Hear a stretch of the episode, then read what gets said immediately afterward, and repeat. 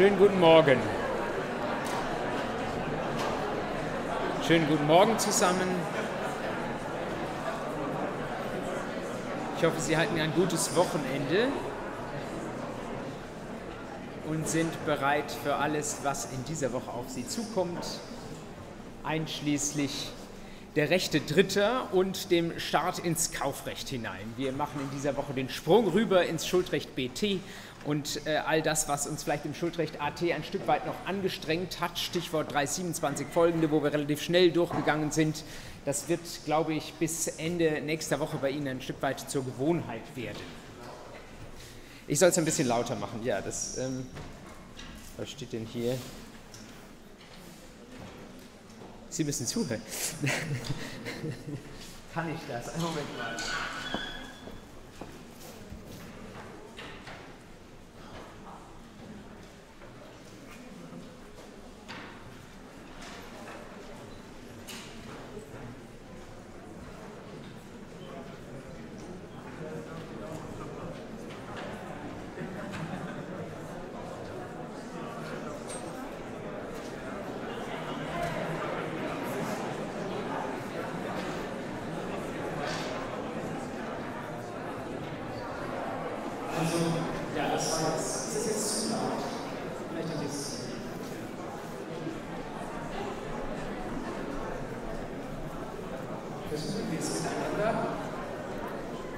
Und wenn es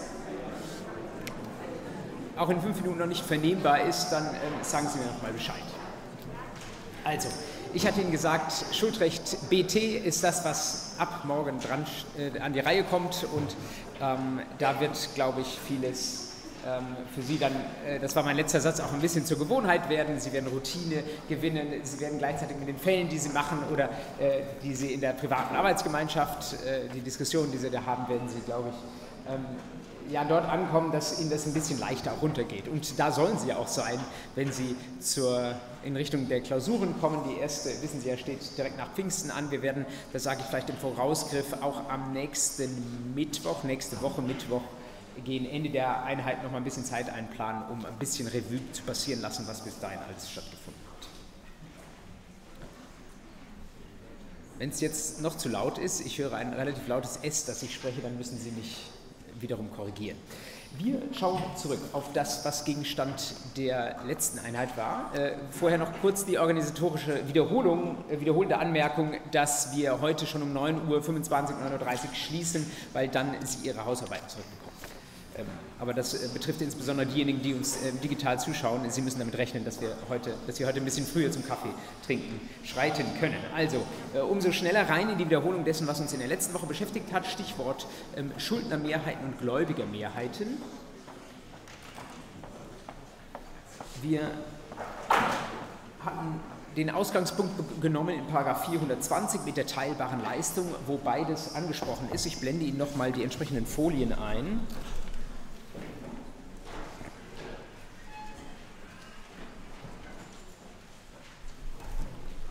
Einfach nur zur Wiederholung.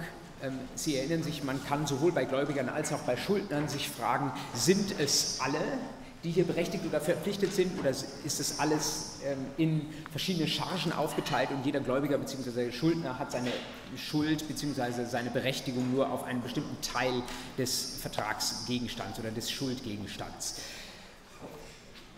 Bei den Gläubigern hatte ich Ihnen ein paar Beispiele gegeben, die brauchen wir jetzt nicht weiter zu vertiefen. Viel, viel wichtiger für Sie ist äh, die Schuldnerschaft für mehrere und da hatten wir gesehen, das, was ein bisschen so klingt, als sei es der Normalfall, ist eigentlich nach 427 äh, der Ausnahmefall, äh, nämlich die Teilschuldnerschaft. Was Sie in aller Regel haben, ist die Gesamtschuldnerschaft und das bedeutet, dass wir mehrere Schuldnerinnen und Schuldner haben und von diesen mehreren ähm, kann jeweils voll die gesamte Leistung beansprucht werden. Das sage ich auch deswegen so deutlich, weil es ein bisschen kontraintuitiv ist. Wenn Sie Ihre nicht juristischen Freundinnen und Freunde fragen, dann würden die wahrscheinlich Ihnen so aus der Einschätzung heraus antworten, naja, wenn zwei Leute 10.000 Euro zahlen müssen, dann wird doch die Gläubigerin von jedem nur 5.000 Euro verlangen können. Und das ist gerade nicht so. Was muss erfüllt sein, damit wir eine Gesamtschuld bejahen? Da ähm, hatte ich Ihnen ein paar Voraussetzungen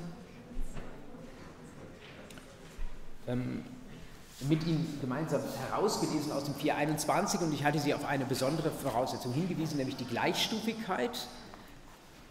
Wir brauchen im Unterschied zur Bürgschaft im Verhältnis Hauptschuldner und Bürger. Wir brauchen nicht eine Person, die vorrangig verpflichtet ist, sondern wir brauchen beide, die auf gleicher Ebene sind. Auch da kann man sich als Beispiel in der Bürgschaft bedienen. Die beiden Bürger, wenn wir mehrere haben, die stehen natürlich nebeneinander, aber vor ihnen steht der Hauptschuldner. Das heißt im Verhältnis zum Hauptschuldner keine Gleichstufigkeit im Verhältnis von mehreren Bürgern miteinander, aber Gleichstufigkeit und damit Gesamtschuld.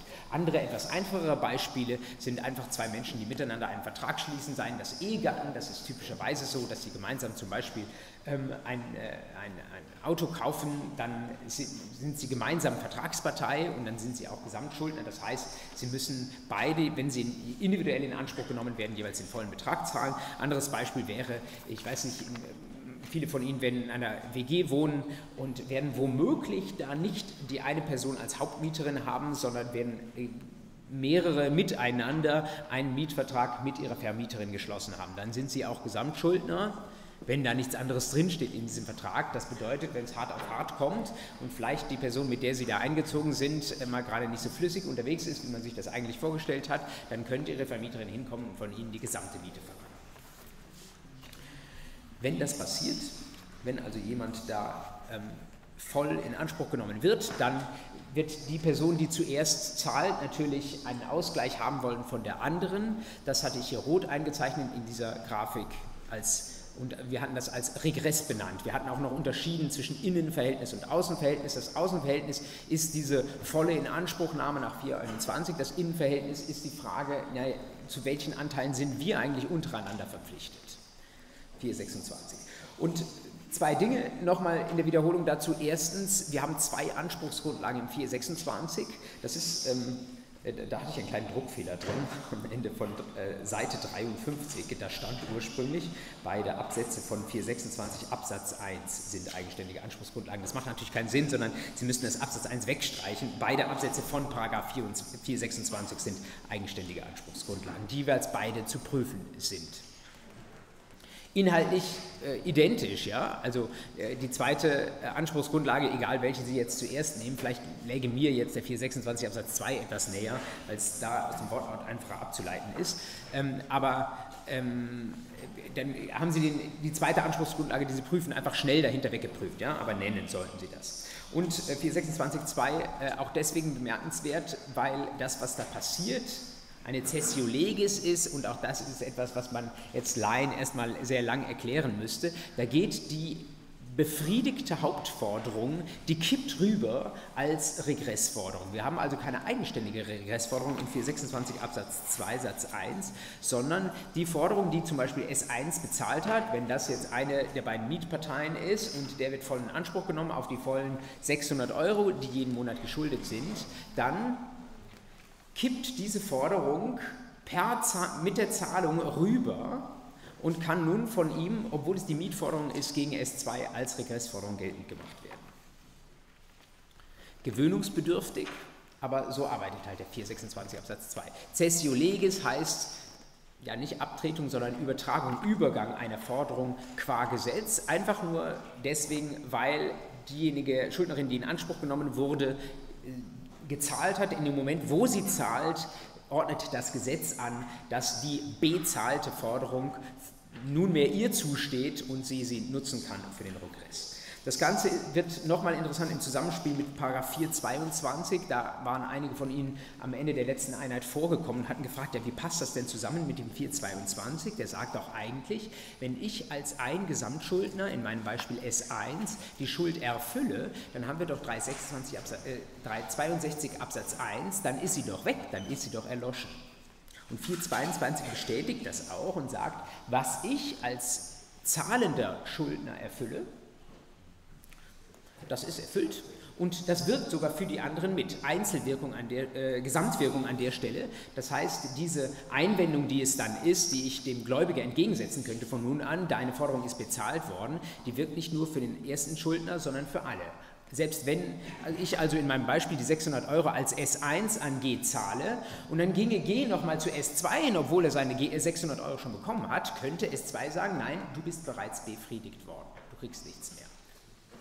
Der Trick mit 422 ist jetzt derjenige, dass diese Erfüllung eben nur, also dieses, dieses Erlöschen aus Breit 62 Absatz 1, das tritt nur für den Teil ein der Forderung, der nicht mehr gebraucht wird für die Regressforderung von S1 gegen S2.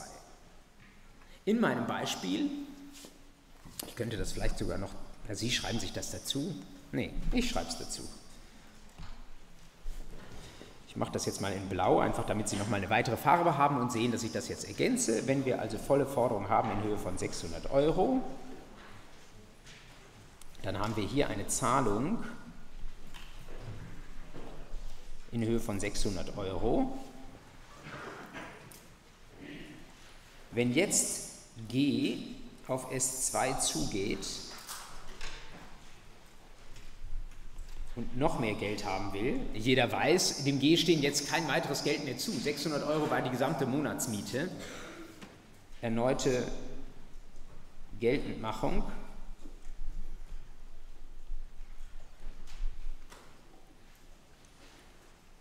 Dann hätten wir hier die ähm,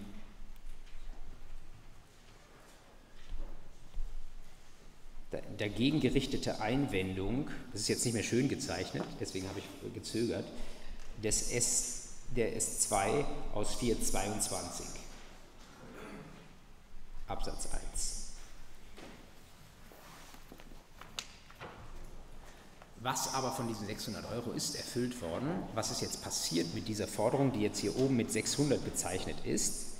Wir haben eigentlich zwei Dinge, nämlich also durch Zahlung von 600 Euro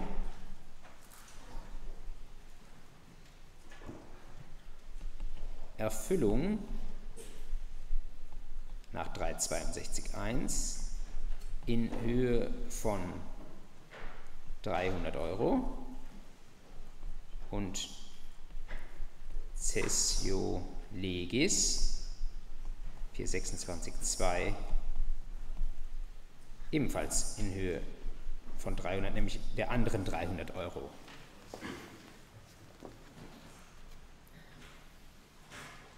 Das passiert da, wenn S1 zahlt.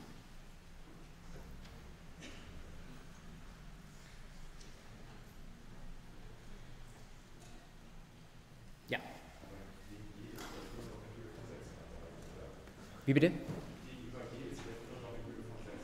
Das ist eine sehr gute Frage. Was ist jetzt gegenüber G? Wir wollen ja, dass S2 gar nichts mehr an G zahlen muss. Ja, wenn man hier genau ist, muss man sagen, nein, wir haben Erfüllung tatsächlich nur in Höhe des halben Betrages.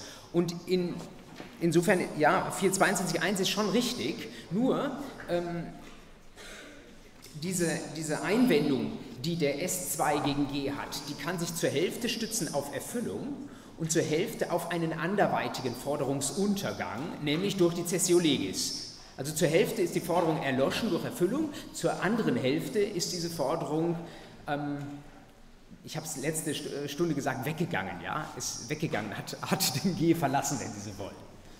Und das können Sie aber auch unter 422 Absatz 1 fallen, ja? denn da steht ja, also Sie können das verallgemeinern. Ähm, Erfüllung ist ein Fall, Hinterlegung, äh, Aufrechnung sind andere äh, Fälle, Und wenn Sie den äh, Gedanken verallgemeinern, dann kommen Sie auch dahin, dass auch das eine, also dieses Weggehen der Forderung von G eine Einwendung ist. Vielleicht brauchen Sie es, also ob man den 422 Absatz 1 darauf äh, streng genommen anwenden würde, weiß ich gar nicht. Man könnte auch sagen, diese Forderung steht dir jetzt nicht mehr zu, lieber G. Sie ist einfach, du hast sie nicht mehr. Da könnte auch X kommen und diese Forderung gegen mich, den S2 geltend machen. Und X war nie Inhaber der Forderung. Das wäre wahrscheinlich der dogmatisch sogar saubere Weg.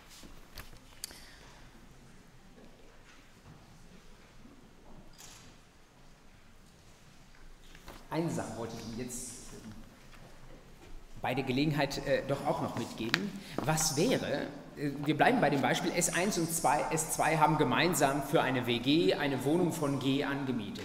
Was wäre, wenn S1 das größere Zimmer hat und deswegen im Mietvertrag zwar drin steht, S1 und 2 sind Gesamtschuldner, vielleicht steht auch gar nichts drin, aber S1 und S2 unter sich abgemacht haben, im Innenverhältnis zahlt S1 400 Euro und S2 nur 200 Euro, weil S1 das größere Zimmer hat.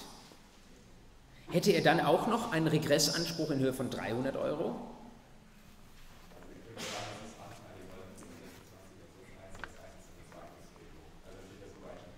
Richtig. Ähm, es steht im 426 ähm, drin, soweit nichts anderes bestimmt ist. 426 Absatz 1 Satz 1. Und ein anderes wäre bestimmt, im Innenverhältnis wohlgemerkt, wenn S1 mehr zahlen sollte aufgrund des größeren Zimmers.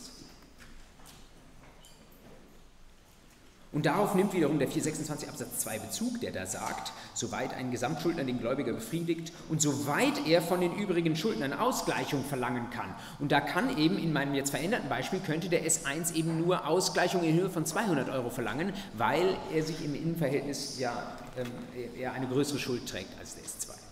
So funktioniert das. Tragen Sie es nochmal wieder rein in Ihre private Arbeitsgemeinschaft, äh, bilden Sie einen völlig anderen Fall als diejenigen Fälle, die ich ähm, Ihnen gebracht habe, einfach nur um sich so gegenseitig so ein bisschen abzufragen und zu testen, ist das wohl eine Gesamtschuld? Ähm, und was passiert dann, wenn der zahlt, wenn die zahlt, was äh, gibt es dann für Ansprüche ähm, gegen ihn oder gegen sie. Ich rufe Ihnen zur schnellen Erinnerung die nächste Mini-Grafik auf, die wir gezeichnet hatten. Wir hatten gesprochen von Gesamt- und Einzelwirkung. Ähm, Sie erinnern sich, 422 bis 424 einerseits, 425 andererseits, immer die Frage, ob das für alle gilt oder für ähm, einen einzigen. Und jetzt gehe ich schnell weiter in Richtung der gestörten Gesamtschuld mit der wir uns dann den Rest der letzten Einheit beschäftigt hatten. Sie erinnern sich, wir haben zwei Schuldner, wo es eigentlich, vorsichtig gesagt, ausschaut nach einer Gesamtschuld, wo aber einer sagt, ich bin privilegiert. Man kann privilegiert sein aus vertraglichen Gründen mit den entsprechenden Einschränkungen, ähm, die ich Ihnen in die Unterlagen reingeschrieben hatte, insbesondere AGB-Recht ähm, ist etwas, was womöglich eine Privilegierung ausbremsen kann. Ansonsten aus dem Gesetz, wenn irgendwo drin steht, ich muss nur unter erhöhten Umständen haften, ähm, etwa nur für grobe Fahrlässigkeit und Vorsatz. Das steht in bestimmten Gesetzen drin. Das steht insbesondere äh, auch dort drin, wo von der Diligentia quam in suis die Rede ist. Denn äh, der 277 sagt uns an der Stelle, dann muss ich halt nicht für leichte Fahrlässigkeit und wenn das so ist, dann fragt sich, wie gehen wir mit dem Problem um, ähm, dass der G dann natürlich nicht zu S1 gehen wird, weil S1 ein Stoppschild vor sich hält, sondern dass der G dann zu S2 gehen wird und ähm, S2 sich fragt, ob er S1 in Regress nehmen kann. Und da hatten wir gesehen, ähm, man kann dieses, diese Problematik in alle drei Richtungen lösen. Man kann den Nachteil, den es da zu verteilen gibt, bei jedem der Beteiligten letztlich verorten. Wichtig ist nur, dass Sie alle drei Lösungen als solche erwägen und mit den Argumenten, über die wir gesprochen hatten, sich dann für das eine oder das andere entscheiden. Ähm, wichtig war auch noch, dass Sie vielleicht relativ am Ende Ihrer Klausurlösung sagen, naja, wenn man ganz genau hinsieht, ist das vielleicht gar keine Gesamtschuld. Und zwar gar nicht so sehr wegen der Gleichstufigkeit, sondern weil S1 überhaupt gar nicht verpflichtet ist. Also es fehlt schon im Grundsatz an einer Forderung gegen S1. Trotzdem, auch wenn das dogmatisch etwas unbefriedigend ist, werden diese Fälle, also bügeln Sie die nicht ganz am Anfang an. Fragen Sie nicht direkt ganz am Anfang, ja, ist das überhaupt eine Gesamtschuld? Ach nein, es gibt keine Forderung von G gegen S1, also ist das keine Gesamtschuld, also muss ich mir auch über Störungen keine Gedanken machen. Das wird nicht gutiert von Ihrer Korrektorin. Also äh, dieses Wissen, äh, dass es eigentlich problematisch ist, hier überhaupt eine Gesamtschuld anzunehmen, das äh, laden Sie besser erst am Ende ab. Ich hatte Ihnen noch den Begriff des Regresskreises genannt, ähm, der, den man dann annehmen kann, wenn das Ganze halt, ich glaube, ich hatte sogar noch als Bild das Ganze Ihnen gemalt, wenn das alles immer nur weitergeht, also S2 äh, gegen S1 vorgeht und sagt, ja, im Verhältnis gibt es keine Privilegierung und S1 dann sagt, nicht Leistungskondition gegen G, du hast zu viel bekommen, du hättest eigentlich nur die Hälfte bekommen sollen, weil ich privilegiert war und dann geht das ganze Spiel wieder von vorne los, das müssen wir irgendwann abbrechen. Und ich hatte Ihnen noch berichtet mit Blick auf Diligentia-Vorschriften, dass ähm, Sie ein bisschen aufpassen müssen im Straßenverkehr. Oder so war das Beispiel des BGH-Falls, ähm, den ich Ihnen da noch mit dem Aktenzeichen äh, aufgeschrieben hatte.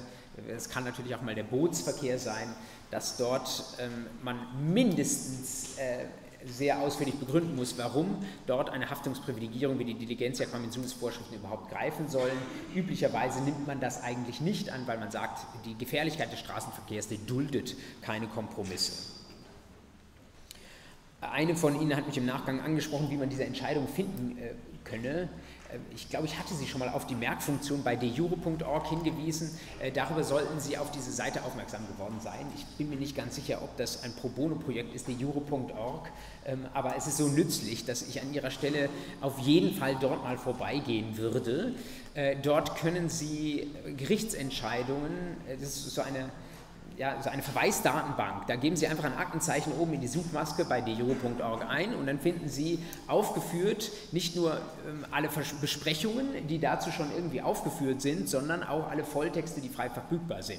Und eine Seite, die relativ viele, oder zwei Seiten, die relativ viele dieser Volltexte haben, sind lexetius.com. Das hatte ich Ihnen schon mal ähm, erwähnt als eine, als eine Seite, auf der man sehr gut verschiedene ähm, Altfassungen von Gesetzen miteinander vergleichen kann. Und eine andere ist openure.de, eine, wie der Name schon sagt, eine Open Access Plattform für Gerichtsentscheidungen, die sehr auch nützlich unterwegs ist, weil die OpenJur-Leute äh, immer wieder Gerichte auch verklagen oder Gerichtspräsidentinnen verklagen darauf, dass sie ihnen Entscheidungen tatsächlich mal veröffentlichen und nicht irgendwie zurückhalten, weil die Gerichte meinen, das äh, ist eine Präzedenz, die vielleicht da draußen niemanden interessiert. Also diese Seiten, die dürfen Sie kennen äh, und wenn Sie dann an die Open Your Maske einfach jetzt diese, äh, diese Aktenzeichen eingeben, was ich Ihnen eingeblendet hatte letzte Woche, dann ähm, finden Sie das. Orientieren Sie sich mal dort etwas. Also auch jenseits der Merkfunktion äh, für Entscheidungen, die noch nicht im Volltext da sind, sehr, sehr gut zu gebrauchen.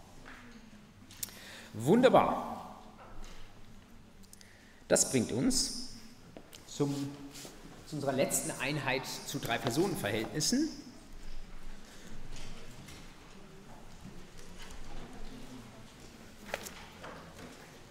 Und wir fangen an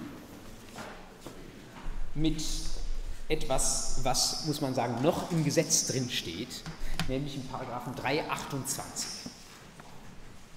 Das ist jetzt eine der wenigen Lücken, die Sie überhaupt noch haben im Schuldrecht AT, was da zwischen 328 und 335 steht. Und das ist Ausgangspunkt jetzt unserer Veranstaltung heute. Lesen Sie mal den 328. Durch Vertrag kann eine Leistung an einen Dritten mit der Wirkung bedungen werden, dass der Dritte unmittelbar das Recht erwirbt, die Leistung zu fordern.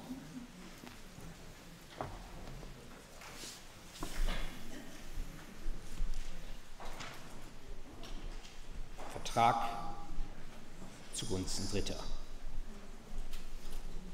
Malen wir uns das Ganze mal auf, denn da gibt es ein paar Begriffe, diesem Vertrag zugunsten Dritter, ähm, die ich Ihnen erläutern möchte. Wir haben ein Drei-Personen-Verhältnis. Wir haben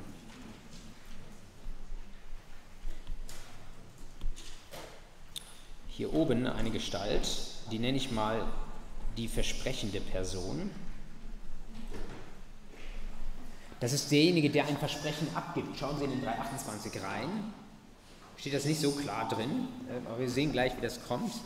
Ähm, wir haben dann äh, links unten eine Person, die nenne ich Versprechensempfängerin.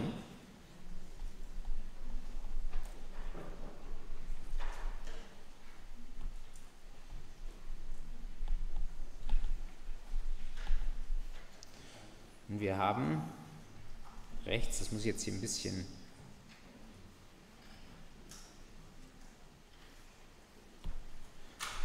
weiter nach links rücken, als ich das ursprünglich gedacht hatte, damit unsere Freundinnen und Freunde im digitalen Raum das auch nachvollziehen können. Das ist jetzt der dritte. Und der dritte ist der Leistungsempfänger.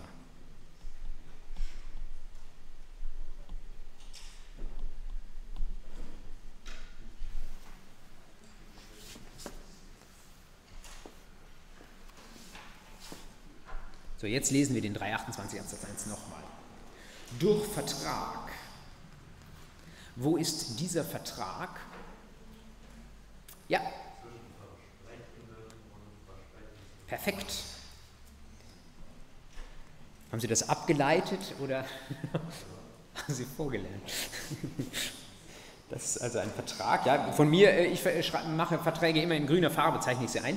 Das ist ein Vertrag das ist der Vertrag übrigens zugunsten Dritter. Ich schreibe nur ZD dazu. Vertrag zugunsten Dritter. Und man nennt dieses Verhältnis dann auch das Deckungsverhältnis.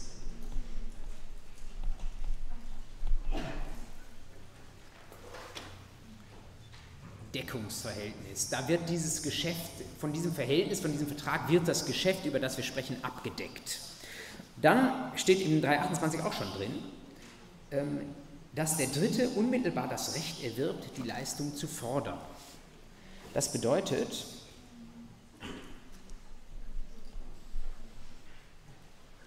hier mache ich einen Pfeil, das heißt, ich habe keinen Vertrag zwischen den beiden, aber ich habe seitens des Dritten ein eigenes Recht, ein schuldrechtliches Recht, diese Leistung zu verlangen, die da jemand versprochen hat.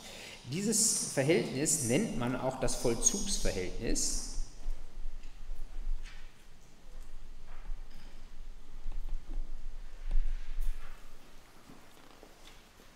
Das hätte ich jetzt fast schon lieber in blauer Farbe geschrieben, weil Vollzug ist ja eher so etwas Dingliches, wenn man so möchte. Ähm,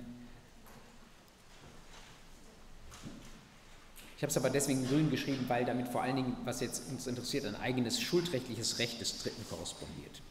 Und dann denkt man sich, ja, äh, das bildet ja alles das ab, was in 328 Absatz 1 steht. Aber es gibt tatsächlich noch ein drittes Verhältnis, und auch das male ich grün, das ist nämlich hier unten, wie Sie schon ahnen. Das ist das sogenannte Valuta-Verhältnis.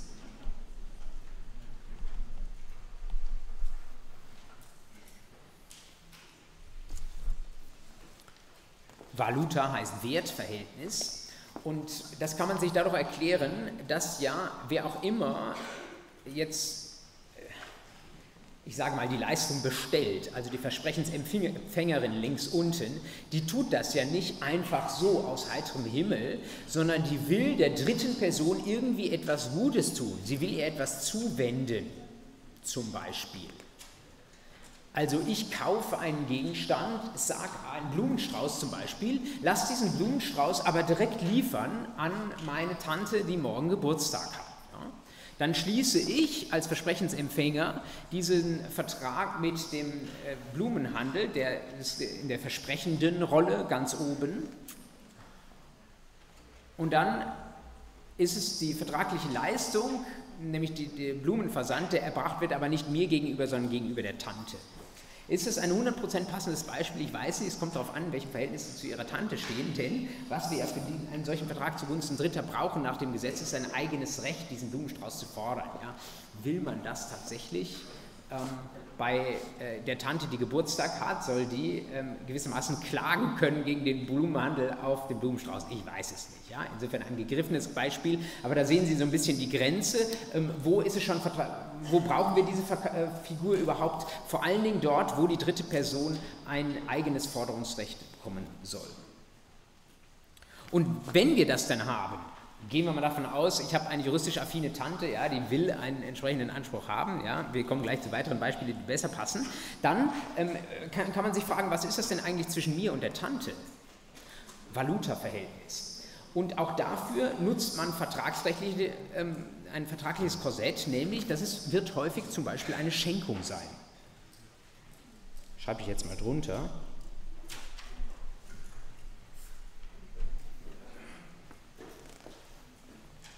Das wird später im Bereicherungsrecht, wenn man das Ganze zurückabwickeln möchte, dann wird das relevant. Wichtig an der Stelle für Sie ist nur zu wissen, da gibt es auch einen Rechtsgrund, nicht nur zwischen mir und dem Blumenhandel, dem Versprechenden, dafür, dass diese Leistung erbracht wird, sondern gleichzeitig ist diese Leistung auch ein Vollzug eines weiteren Verhältnisses, dem sogenannten Valuta-Verhältnis zwischen der Versprechensempfängerin und der dritten Person, die die Sache bekommt. Jetzt schauen Sie sich mal an, was ich Ihnen da für Beispiele ähm, Achso, wir könnten, Entschuldigung, ähm, noch den 335 kurz ergänzen.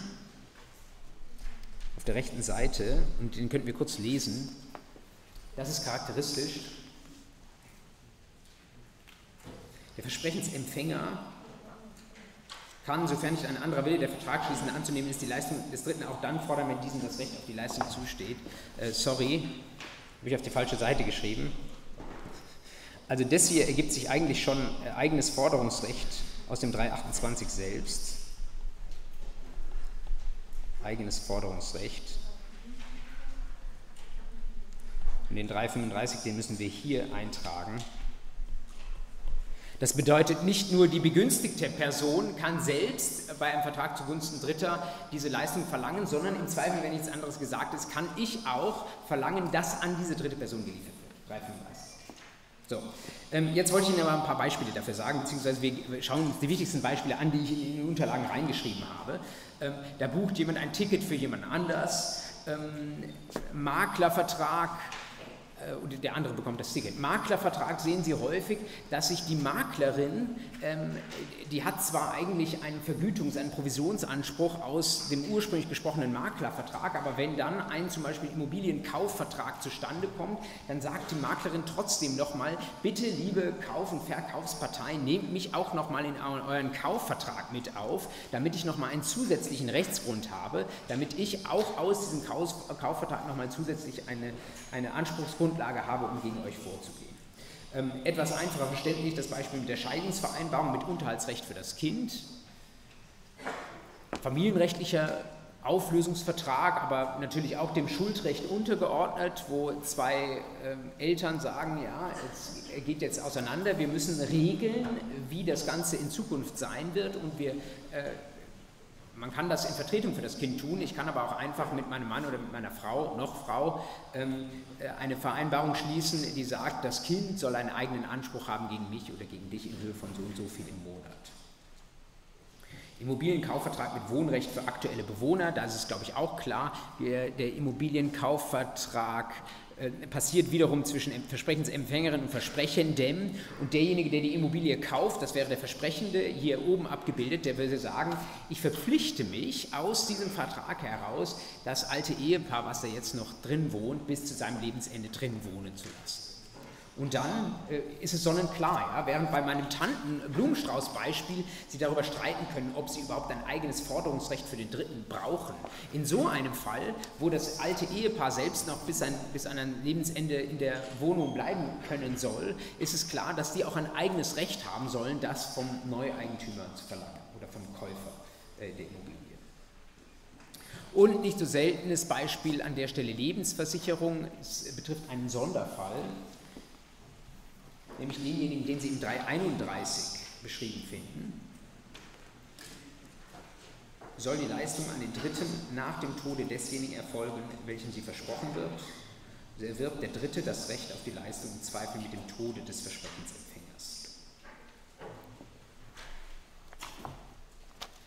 Ähm, vielleicht male ich das nochmal auf. Ein, dazu haben Sie auch äh, eine eigene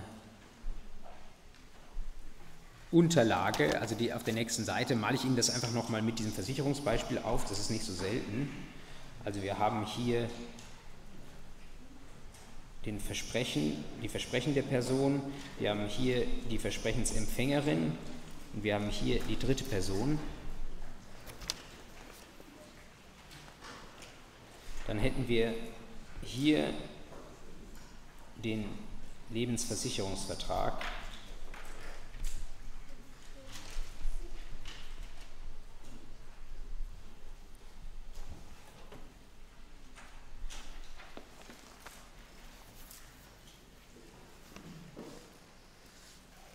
und Lebensversicherungen zahlen aus.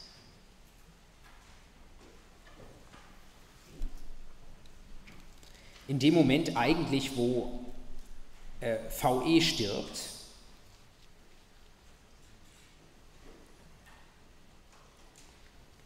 Sie sehen das im Zweifel mit dem Tod des Versprechensempfängers, das heißt, wir haben dann,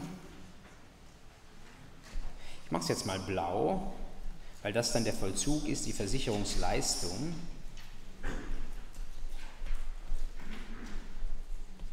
bei Tod von VE. Und natürlich gibt es auch einen korrespondierenden Anspruch auf diese Leistung. Das ergibt sich schon aus 328. Und dann haben Sie hier unten nochmal das entsprechende Valuta-Verhältnis.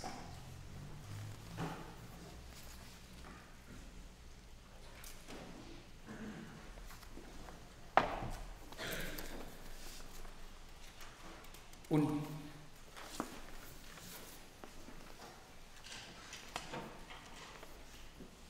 Jetzt gibt es eine Besonderheit, die man zum 331 an der Stelle wissen muss. Sie könnten sich das kommentieren an den Rand des 331, auch wenn wir diesen Weg jetzt noch nicht gehen, nämlich den Paragraphen 2301. Erbrecht. Ich möchte Sie nicht ermutigen, je in Ihrem Leben Erbrecht auf Lücke zu lernen, aber jetzt ist es halt noch nicht dran.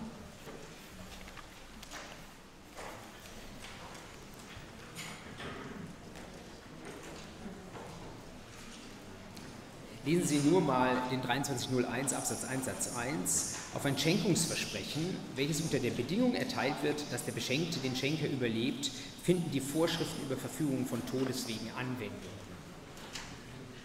2301 Absatz 1 Satz 1. So, hier könnte ich Ihnen groß reinschreiben. Das ist der 331. Und jetzt fragen Sie sich, was will denn der 2301 von Ihnen?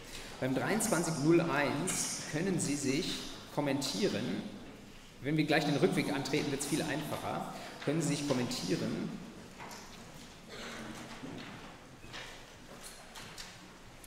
Den 2231. Also an den Rand von 2301 den 2231, vielleicht noch den 2247 dazu. Und jetzt erkläre ich Ihnen, was ich damit will. Sehen Sie es mir nach.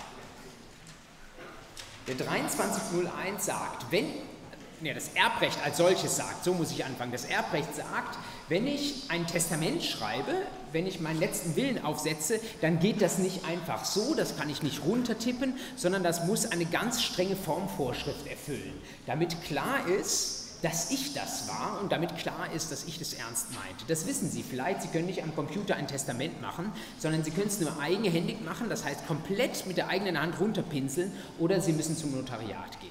So, wenn wir jetzt ein Schenkungsversprechen von, Todeswegen nach 2301 haben, dann ist es etwas sehr, sehr Ähnliches wie ein Testament. Ich schenke jemandem, sage ihm aber, du sollst es erst bekommen, wenn ich tot bin. Naja, das hört sich nach einer juristischen Umgehungskonstruktion an für eine klassische Testamentssituation. Deswegen sagt der 2301, da finden die Vorschriften über Verfügungen von Todeswegen, das heißt, die Formvorschriften will sagen Notariat oder Eigenhändigkeit Anwendung. Und jetzt gehen wir wieder zurück zu unserem Lebensversicherungsvertrag und fragen uns, ist das denn nicht auch etwas, was wir unter die Formvorschriften des Erbrechts stellen müssen, wo wir sagen müssen, wenn du so einen Lebensversicherungsvertrag schließt, geht das nur mit dem Notariat, beziehungsweise diese Schenkungserklärung, die wir dann hier unten in dem grünen Pfeil hätten, ich mache es nochmal ein bisschen dicker, damit Sie wissen, was ich meine, hier, dieses Valuta-Verhältnis, brauchen wir denn da nicht die erbrechtliche Form?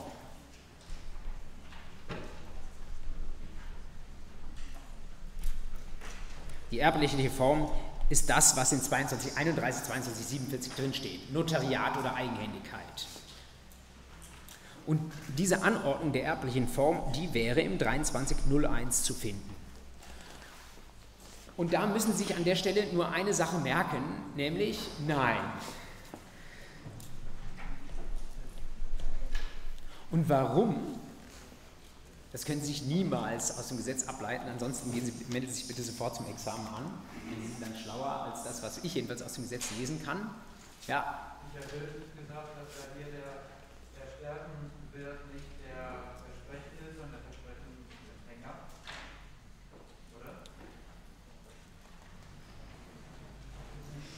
Oder? Ja, der Versprechensempfänger stirbt, genau. Es geht hier immer um den Tod von ich mache das schön schwarz, ja, das ist diese Person, die hier stirbt. Und wenn ich eine Lebensversicherung auf meinen Mann oder meine Frau aufnehme und wenn ich sterbe, soll sie das Geld bekommen? Ja, das ist die Situation. Nee, beim Testament ist es ja andersrum, dass der Versprecher stirbt. Ja, ähm, aber dort, ja, äh, aber äh, sagen wir mal, die Valuta-Konstruktion ist ja die gleiche. Ich als Sterbender werde etwas aufgeben und jemand anders das bekommen. Aber Sie rühren schon ein bisschen an einem richtigen Punkt. Ich weiß nicht, ob jemand anders jetzt sich hier noch gemeldet hatte. Ich schaue mal auf die üblichen Verdächtigen. Äh, nun ja,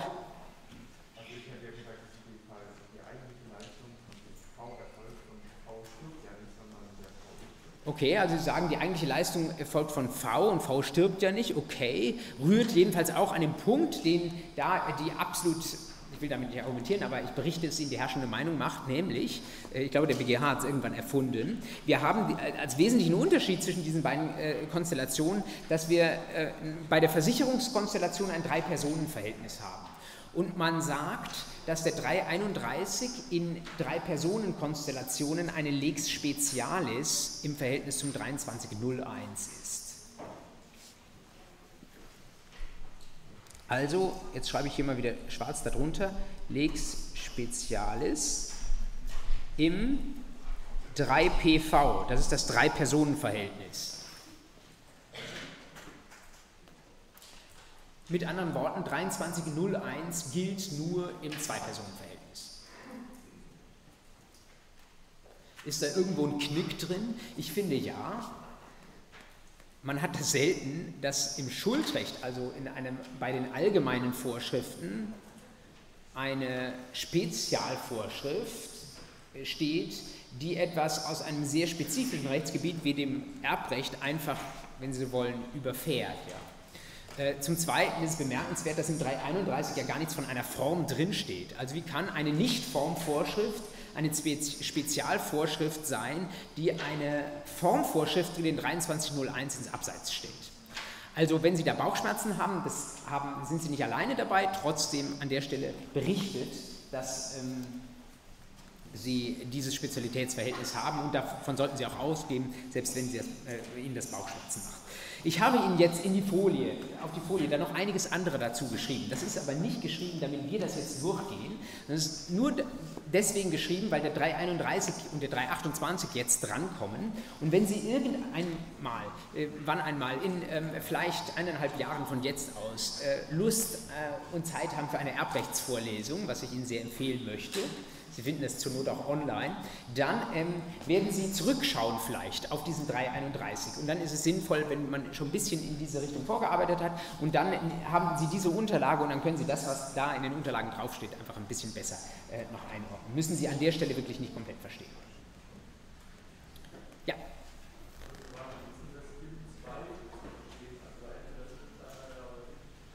Äh, Im Zweifel in welcher Vorschrift?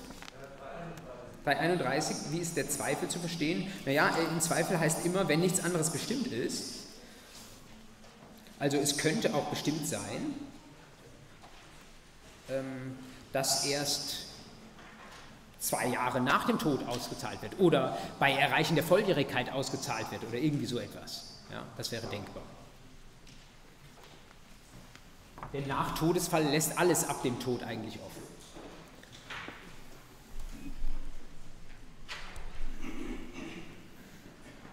Schnell weg mit dieser bösen Grafik.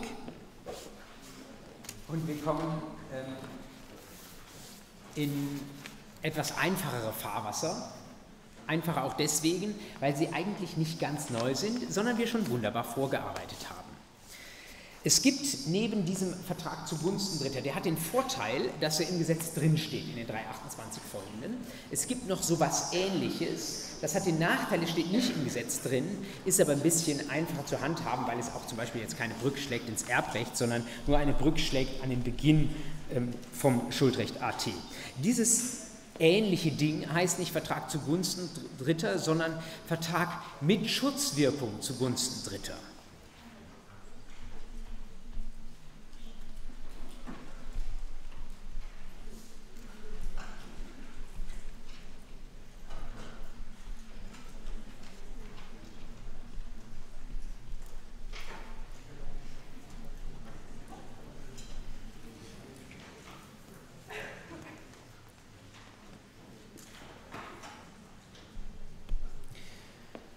Wieder haben wir drei Personen, die eine Rolle spielen.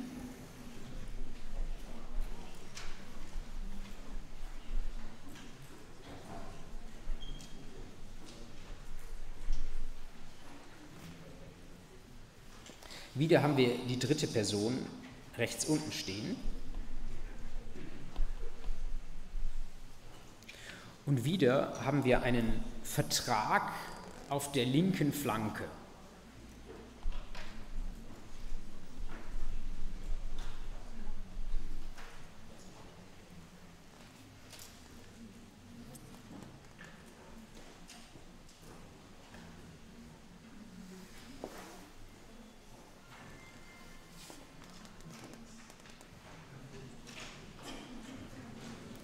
Jetzt ist es kein Vertrag zugunsten Dritter, weil der Dritte, der bekommt kein Leistungsrecht, kein eigenes Forderungsrecht aus diesem Vertrag. Er wird aber in anderer Weise in diesen Vertrag mit einbezogen. Wann muss man jemanden in einen Vertrag mit einbeziehen, der nicht Vertragspartei ist und auch nicht selbst irgendwie was aus diesem Vertrag bekommen kann? Bei Schadensersatzansprüchen, genau, also etwas äh, noch abstrakter gesagt, wenn irgendwas schief läuft. Ja? Wir haben eine dritte Person, die ist irgendwie doch auch bei dieser Vertragsdurchführung irgendwie mit dabei. Die geht vielleicht sogar buchstäblich gesagt an der Hand unserer äh, hier links unten abgebildeten Vertragspartei, wie, wie nennen wir sie, ähm, äh, Gläubiger, nennen wir sie hier mal. Das ist der Schuldner.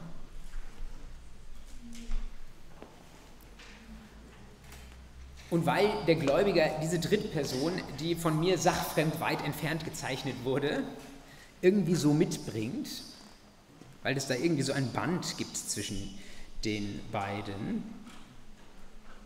Welche Farbe zeichnen wir das Band? Ja, die sind irgendwie auf eine Weise, sind die eine Einheit, ja. Wir werden gleich sehen, warum. Deswegen müssen wir den Dritten auch irgendwie schützen.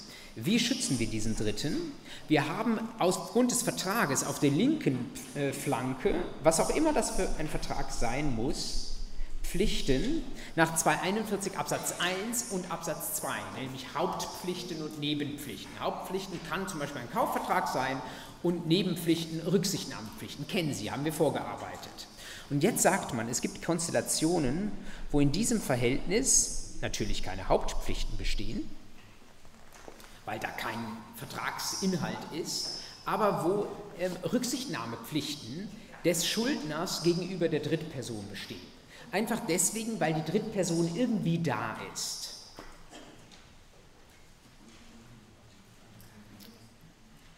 Klassischer Fall, Salatblattfall.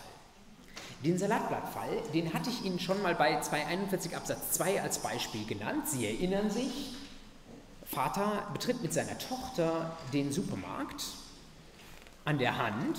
Äh, Vater ist der Gläubiger und Tochter ist die Dritte.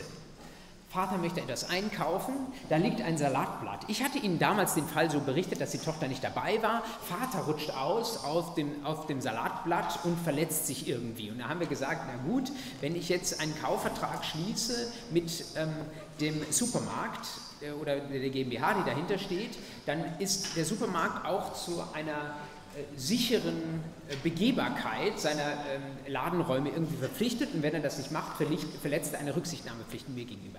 Jetzt gehe ich mit meiner Tochter in den Supermarkt hinein und sie, das wäre sogar der klassische Salatblattfall, sie rutscht auf dem Salatblatt auf. Da gibt es jetzt eine Möglichkeit, um zu sagen, na, welchen Anspruch hat denn das Kind gegen den Supermarkt? Ein Vertrag wurde da nicht geschlossen. Und wenn das so ist, wenn der Vertrag nie geschlossen wurde, dann brauchen wir irgendwie eine andere Möglichkeit, um das Kind mit einzubeziehen. Und das kann eben so ein Vertrag mit Schutzwirkung zugunsten Dritter sein. Das heißt, dieser Vertrag, der auf der linken Seite abgebildet ist, der strahlt gewissermaßen irgendwie aus in Richtung des Verhältnisses von Schulden und Dritten oder anders gewendet. Mein lieber Supermarkt, Du musst nicht nur auf deine ähm, Vertragspartner aufpassen, sondern auch auf die Personen, die sie mitbringen. Ja, Sie haben eine Frage.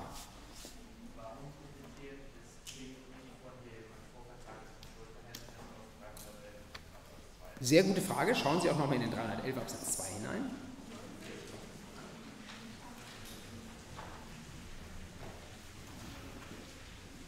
Die Frage ist, warum profitiert das Kind nicht von dem Schuldverhältnis, das wir dort sehen? Naja, 311 Absatz 2. Aufnahme von Vertragsverhandlungen. Das Kind verhandelt nicht über einen Vertrag. Nummer zwei, Anbahnung eines Vertrages. Das Kind möchte nichts kaufen. Das kann gar nichts kaufen. Also theoretisch schon, wenn es vertreten wird, aber das möchte heute nichts kaufen. Ähnliche geschäftliche Kontakte kommt es auch nicht drunter. Absatz 3, bezieht zwar Dritte mit ein, 311 Absatz 3, da geht es aber nur um Dritte, die Schuldner werden sollen. Also kommen wir da an der Stelle nicht weiter. Deswegen brauchen wir so etwas wie einen Vertrag mit Schutzwirkung zugunsten Dritter. Und da wissen wir jetzt, ähm, es gibt diese Figur, Sie können sich noch darüber Gedanken machen, wie man das irgendwie begründen kann. Ich habe Ihnen das aufgeschrieben. Manche sagen, wir wenden einfach den Vertrag zugunsten Dritter analog an, 328 BGB. Ähm, andere sagen, ähm, wir nehmen zumindest den Rechtsgedanken aus 311 Absatz 3 Satz 1, auch wenn der äh, nicht so ganz genau passt. Ähm, das ist im Endeffekt nicht entscheidend, wie Sie sich, äh, was Sie da als als Begründung nehmen. Anspruchsgrundlage wäre aber jedenfalls dieser Vertrag. Also wenn wir einen Anspruch wegen Verletzung, Salatblattverletzung ähm, des Kindes geltend machen, dann kann das Kind einen Anspruch geltend machen gegen den Schuldner auf Grundlage des Vertrages, den das Kind aber nicht selbst geschlossen hat, sondern den der Vater geschlossen hat.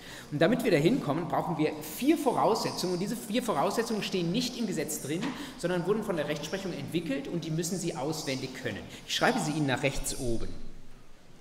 Erstens Leistungsnähe.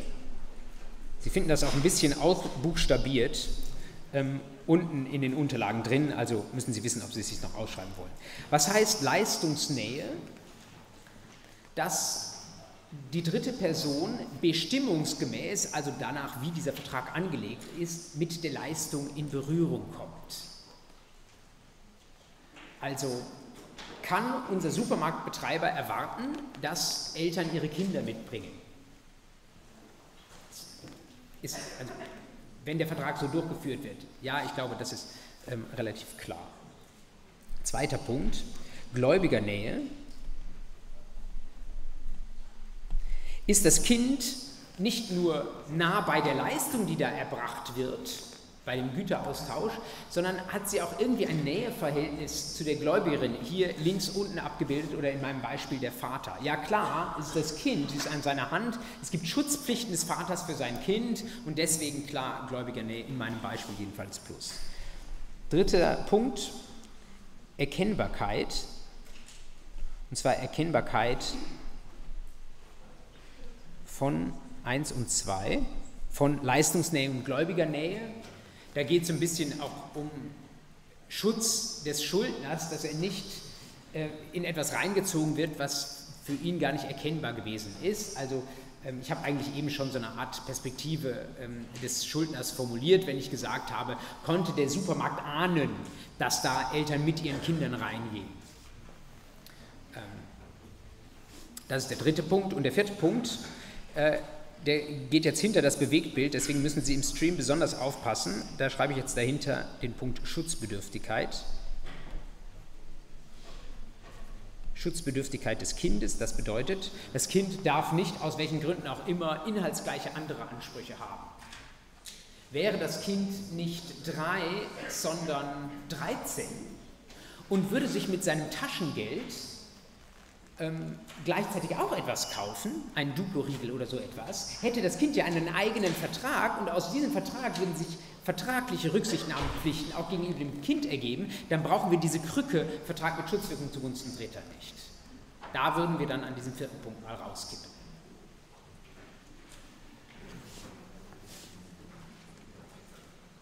Ja.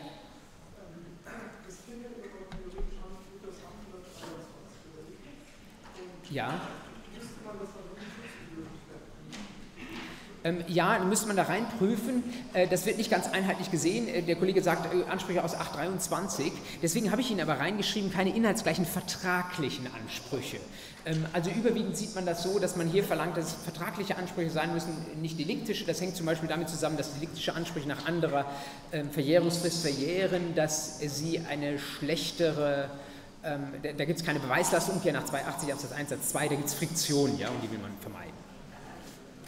Jetzt gibt es eine Sache, Sie machen das routiniert, Sie haben diesen Vierschritt gelernt und Sie sitzen in Ihrer Klausur und ahnen, jetzt geht es da um irgendwie so einen Fall und dann rutscht da jemand auf dem Breiglas aus oder was auch immer an Scherben da herumliegt und verlässt das Geschäft wieder und jetzt fällt Ihnen siedend heiß ein, hoppla, Hoppla, da wurde ja nie ein Vertrag geschlossen. Angesichts dieses Unfalls kam es nie zum Vertragsschluss auf der linken Seite. Und das muss man sich einmal klar gemacht haben, es heißt zwar immer Vertrag mit Schutzwirkung zugunsten Dritter, aber es kann genauso gut ein vorvertragliches Schuldverhältnis zugunsten Dritter sein. Gerade der Salatblattfall als absoluter Klassiker ist gar kein Vertrag zugunsten, äh, mit Schutzwirkung zugunsten Dritter, sondern ein vorvertragliches Schuldverhältnis zu, mit Schutzwirkung zugunsten Dritter.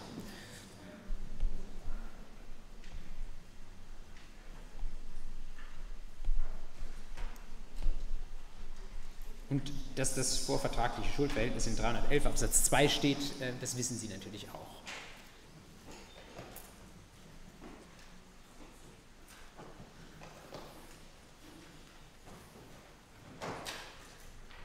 Prüfungsschema für den Schadensersatzanspruch. Ähm, in unserem Fall des Kindes wäre also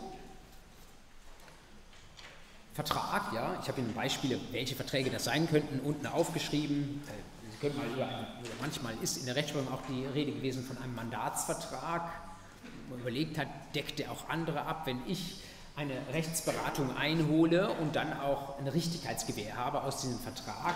Das betrifft aber noch andere, die aus, andere aus meiner Familie oder so, die gewissermaßen auch von einem eingeholten Rechtsrat profitieren. Da spricht man, überlegt man, ob das ein Vertrag mit Schutzwirkung sein könnte. Oder Beherbergungsvertrag, ja, Sie gehen irgendwo äh, in ein Hotel bringen jemand anders mit. Klassisch auch die Interessensphären derjenigen, die sie mitbringen, werden auch ausgesetzt. Kaufvertrag, Mietvertrag, da kommen alle dritte Personen bestimmungsgemäß mit der gekauften oder gemieteten Sache in Berührung äh, oder auch äh, Werkvertrag. So, das ist der erste Punkt. Vertrag brauchen Sie, ähm, beziehungsweise auch vorvertragliches Schuldverhältnis.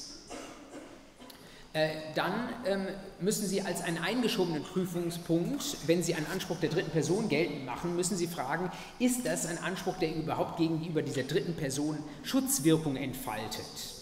Also eigentlich würden Sie jetzt mit Pflichtverletzung schon weitermachen, aber wir müssen ja erstmal schauen, ob es Pflichten gibt gegenüber der dritten Person, die da verletzt sein können. Dann machen Sie diese vier Punkte auf, die ich hier aufgeschrieben habe, nämlich Leistungsnähe, Gläubigernähe, Erkennbarkeit und Schutzbedürftigkeit. Wenn Sie das bejahen und sagen, ja, diese dritte Person ist in den Schutzbereich einbezogen, dann prüfen Sie als nächsten Punkt, gibt es denn eine Pflichtverletzung gegenüber dieser dritten Person? Das kann nur eine Verletzung von Rücksichtnahmepflichten sein, 241 Absatz 2. Dann gehen Sie ähm, 280 Absatz 1 Satz 2 auf das Vertreten müssen ähm, und dann geht es um den Schaden. Ja.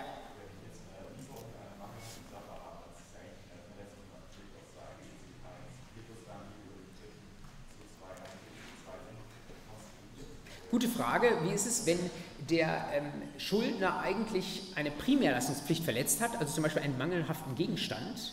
Übereignet hat. Und das ähm, führt aber dazu, dass jetzt im einfachsten Fall ein Kind verletzt wird. K gibt es ein Zusammenfallen von Pflichten aus 241 Absatz 1 und Absatz 2? Äh, Frage ist sehr berechtigt und lautet, äh, Antwort lautet ja, gibt es. Es kann sein, dass es gegenüber dem ähm, Hauptgläubiger, dem Vertragspartner, eine 241.1 Primärleistungspflichtverletzung ist, aber gleichzeitig gegenüber der dritten Person eine ähm, Rücksichtnahmepflicht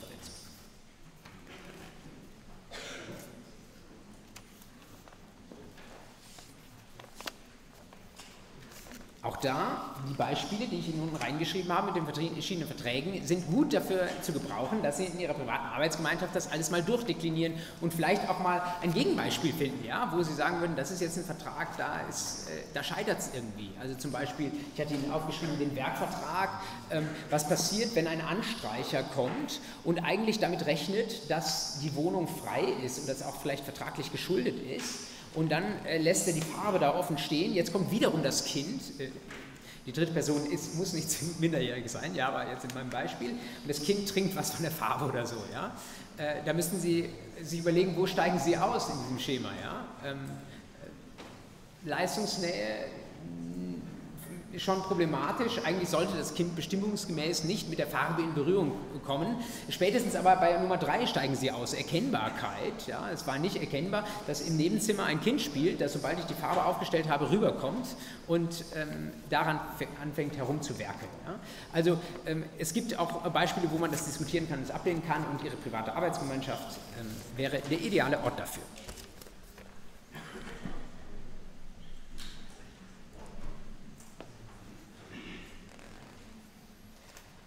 Vertrag zugunsten Dritter, Vertrag mit Schutzwirkung zugunsten Dritter oder auch vorvertragliches Schuldverhältnis mit Schutzwirkung zugunsten Dritter.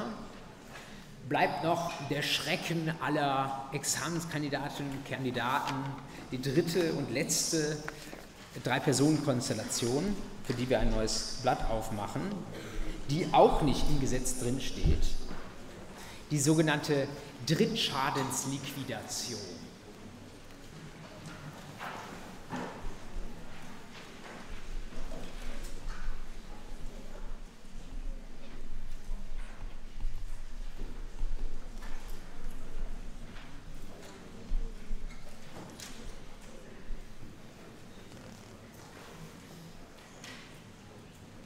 Jetzt habe ich Ihnen fast ein wenig Angst gemacht und das wollte ich natürlich nicht. Ähm, das ist äh, diese ganzen drei Personenverhältnisse, da werden Sie jetzt gerade auch mit dieser heutigen Einheit, wenn Sie das nochmal wiederholen, da werden Sie diese entsprechenden Begriffe auf dem Schirm haben und es wird Situationen geben, wo Sie sehen, ja, da gibt es eine dritte Person, die macht jetzt hier irgendwie einen Anspruch geltend, aber was ist denn die richtige Anspruchsgrundlage? Ja? Und irgendwie müssen sie da weiterkommen oder wollen weiterkommen, wollen vielleicht auch einen Anspruch irgendwie zusprechen, denn am Ende möchte man ja doch irgendeine Anspruchsgrundlage durchgehen lassen, auch wenn das gar nicht immer richtig ist. Ähm, man kann auch tatsächlich alles ablehnen. Und ähm, Drittschadensliquidation ist dann vielleicht manchmal so eine Art Notenanker, ging mir äh, tatsächlich genauso. Es ist äh, allerdings zum einen gut beherrschbar, wenn man weiß, welche Fälle es sind und dann wird es Ihnen auch nicht so schwer fallen, da den, eine Gratwanderung zu finden, wo wenden Sie das tatsächlich mal an und wo würden Sie es vielleicht sogar gar nicht ansprechen. Also das sind, wenn man sich das so vom, vom Regelungsgedanken her klar macht, dieser Vertrag zugunsten Dritter mit Schutzwirkung zugunsten Dritter, Drittschadensliquidation, sind eigentlich sehr, sehr unterschiedliche Schubladen. Ähm, und ich finde, mit, mit Zeichnen äh, kommen Sie ganz gut dahin, dass Sie wissen, was das Einzelne ausmacht. Was ist das für eine Situation, die Sie haben bei der Drittschadensliquidation? Wieder Drei-Personen-Verhältnis.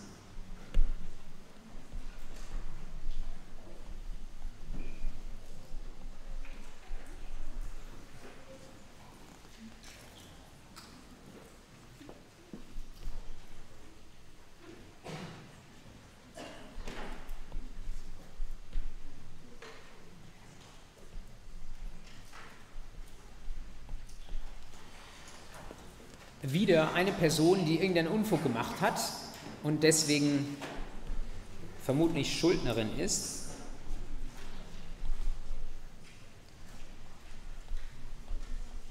Dann haben wir rechts, links unten den Gläubiger. Und rechts unten haben wir jetzt einen Geschädigten.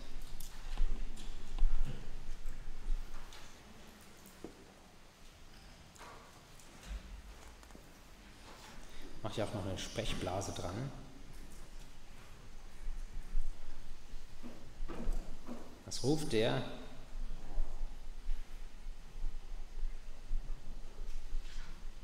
Ich, ich, ich, ich, ruft der. Das ist eine kleine ähm, gedankliche Stütze für Sie. Äh, bevor wir auf die Voraussetzungen gehen, möchte ich Ihnen erstmal sagen, was die Situation ist. Warum ruft diese Person ich, ich, ich, ich allein aus dieser Grafik abgeleitet?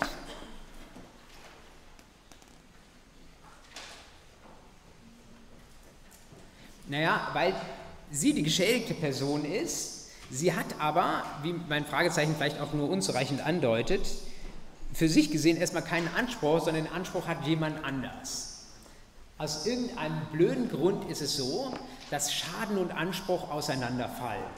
Das heißt, wir haben links unten mit dem Gläubiger eine Person, der hat einen Schadensersatzanspruch, wenn Sie so wollen, jedenfalls dem Grunde nach, es fehlt vielleicht bei ihm persönlich der Schaden, aber der hätte ansonsten allen Grund, einen Schadensersatzanspruch geltend zu machen, aber der braucht es nicht.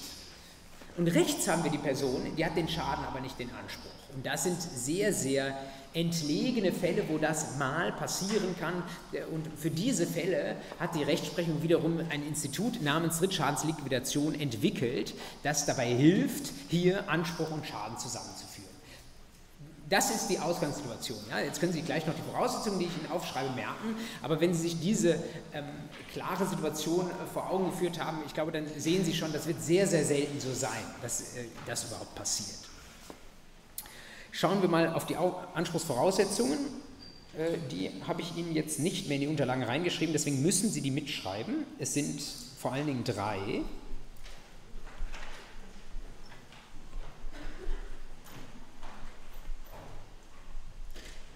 Und ich habe sie eigentlich schon genannt. Erstens, da muss jemand einen Schaden haben. In unserem Beispiel ist das der Geschädigte rechts unten. Der hat aber keinen Anspruch. Also Sie haben alles durchgeprüft und haben festgestellt, es ist also wirklich Drittschadensliquidation, prüfen Sie ganz, ganz am Ende. Und stellen fest, das kann doch wohl nicht sein, dass er auf seinem Schaden sitzen bleibt, aber ich finde keine Anspruchsgrundlage dafür.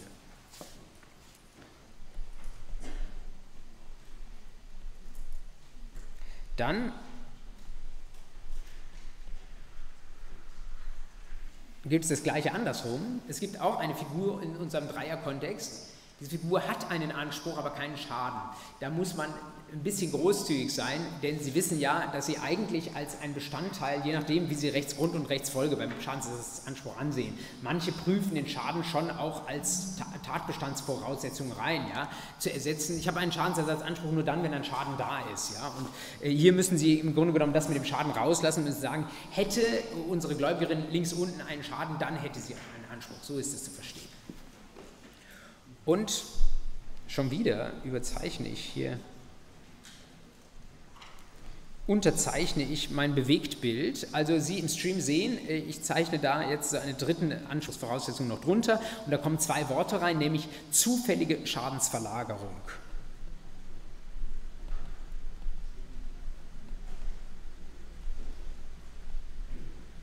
Zufällige Schadensverlagerung als dritte Voraussetzung der Drittschadensliquidation.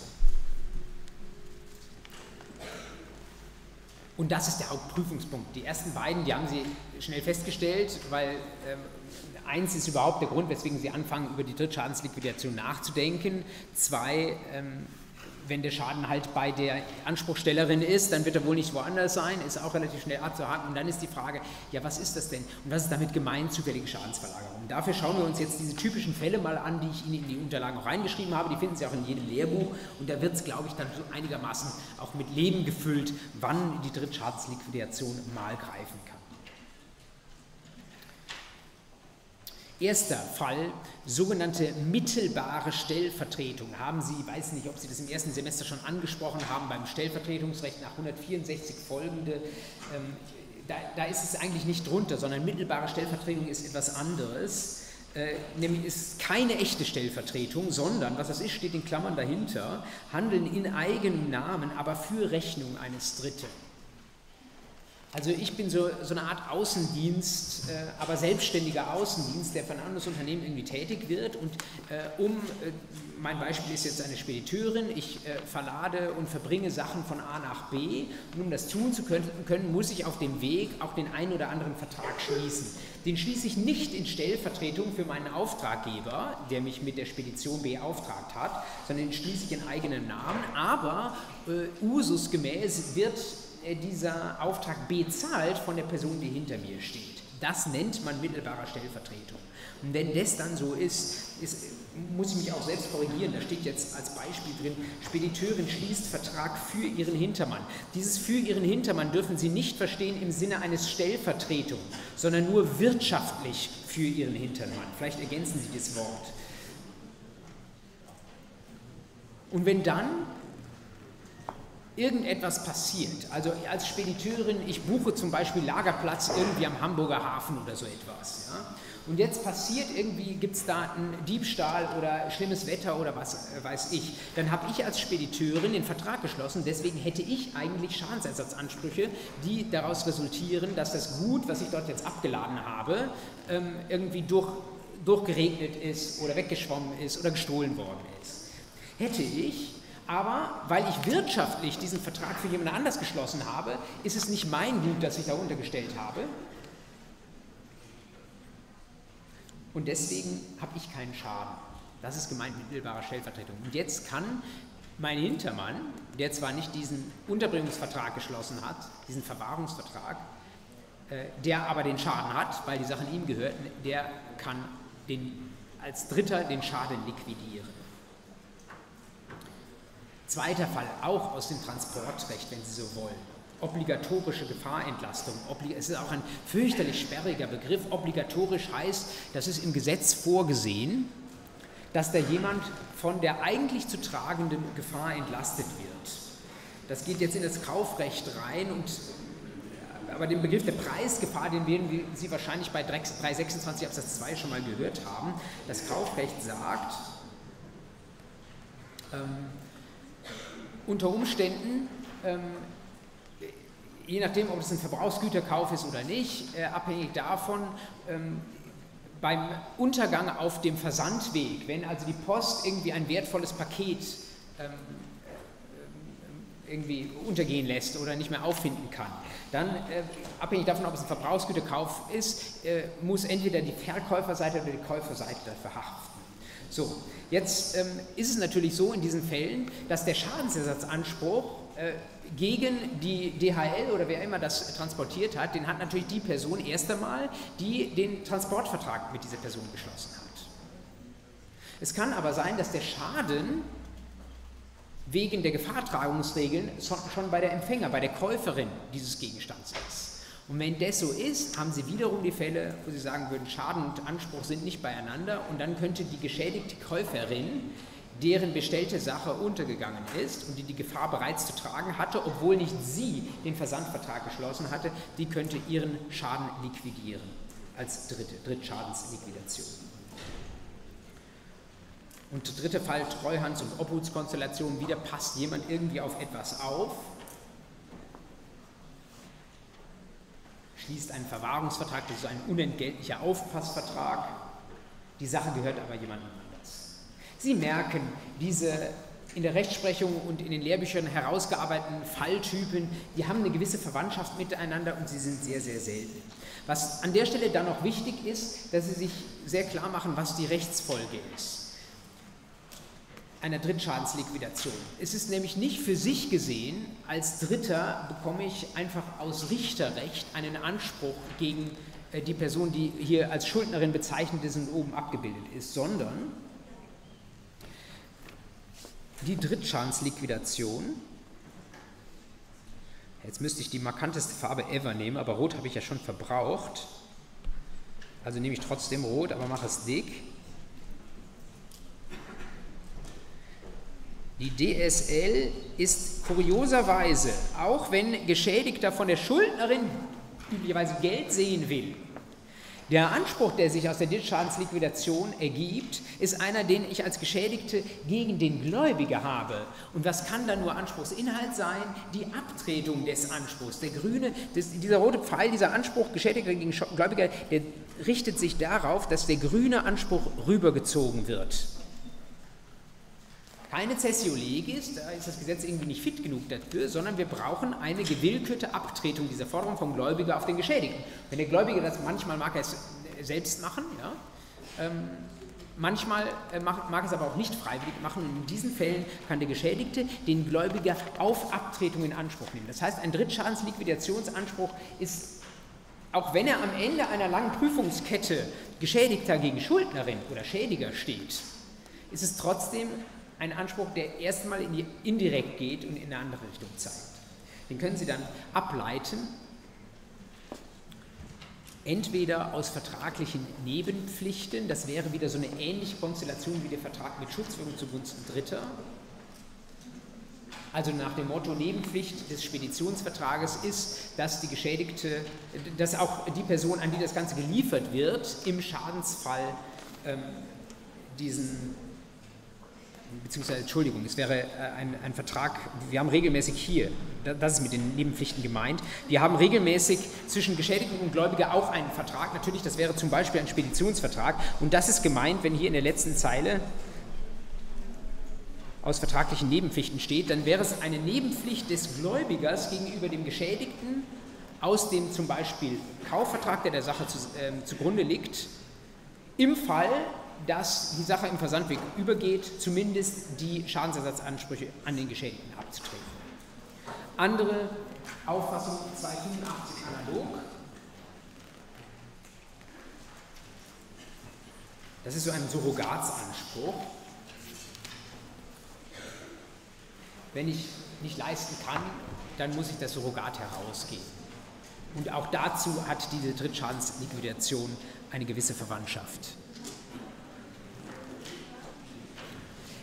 Bevor ich Sie äh, aufrufe, wir haben ähm, eine letzte Folie, die schauen wir uns äh, in der Wiederholung, das ist nur eine, ein Revue passieren lassen, die schauen wir uns in der nächsten Woche zusammen an. Ihre Frage? Einen Moment, wenn Sie noch mal ganz kurz Flossen stillhalten, bitte, damit ich die Frage der Kommilitonen verstehen kann.